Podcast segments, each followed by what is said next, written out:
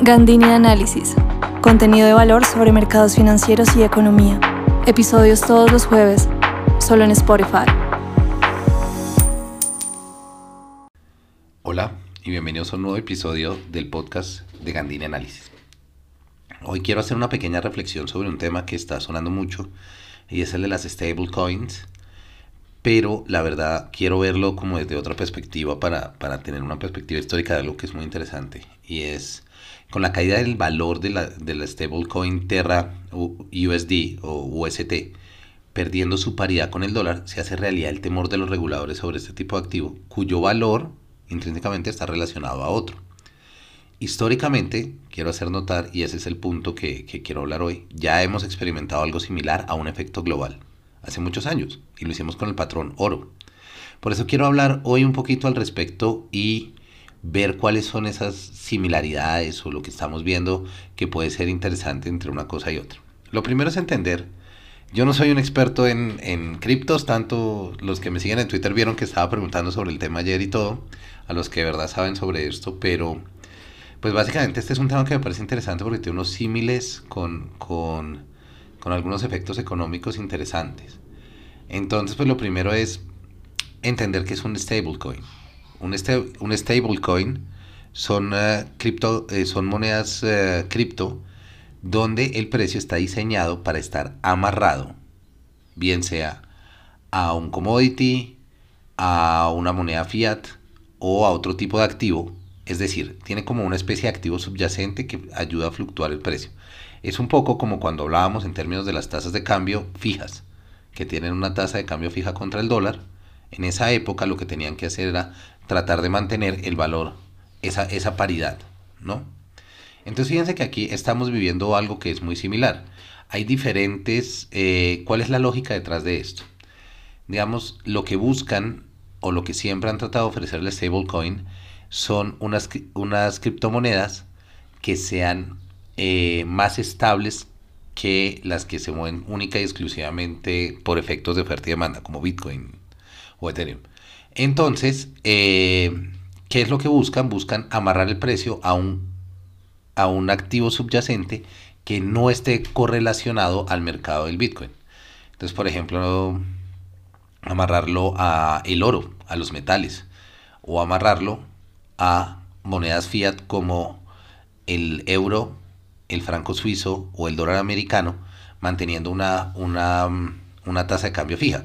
Esto era lo que Terra hacía con el dólar americano, que mantenía, digamos, con el dólar de Estados Unidos mantenía una relación uno a uno. Esa paridad es la que se ha roto. Inclusive llegó a tener un valor de 0.68 centavos, o sea, de 68 centavos por un dólar. Entonces eso muestra cómo, cómo se rompió precisamente esa, esa paridad. Ahora, quería como explicarles un poquito esto para entender para dónde vamos. Y es, si notaron, lo que estamos diciendo aquí básicamente es, la moneda tiene una un tiene una definición del valor sujeto a otro activo. Eso nos amarra precisamente a lo que sucedía con el patrón oro. El patrón oro era precisamente tener la cantidad de oro en el banco central que cubría las monedas que estaban emitidas. Entonces cuando uno eh, emitía una moneda y salía, no sé, 10 pesos oro o alguna cosa así, em, eso quería decir que había un equivalente en oro en el Banco de la República que sustentaba este valor. ¿Por qué, digamos, me parece interesante ver el símil? Porque el efecto del patrón oro fue que ante escenarios extremos de cambios de valor, el patrón oro no soportó esa presión. ¿Qué fue lo que sucedió? Digamos que el patrón oro termina o se modifica de una forma particular en la reunión de Bretton Woods, en los acuerdos de Bretton Woods. Eh, que se dieron en 1943, cuando estaba terminando la Segunda Guerra Mundial. ¿Qué hacen estos acuerdos o qué, o qué, o qué implican? Lo que implican estos acuerdos es cambiar el patrón oro por una moneda de cambio. En ese caso fue el dólar. ¿Por qué fue el dólar? Muy sencillo. Si ustedes se ponen en ese contexto histórico de 1943, estamos hablando que las grandes potencias, Alemania, Francia eh, e Inglaterra, que eran las otras tres junto con Estados Unidos, de esas tres potencias están destruidos completamente por la guerra. la única moneda que tiene algo de valor es, es el dólar americano, precisamente eh, para, ah, porque no tuvo ataques, o sea, su aparato productivo está perfecto, sigue produciendo, sigue teniendo, digamos, oferta, demanda, todo muy normal, mientras en Europa lo que teníamos era que todo el aparato productivo estaba destruido, había sido bombardeado, teníamos problemas de oferta, problemas de demanda, altísimos niveles inflacionarios.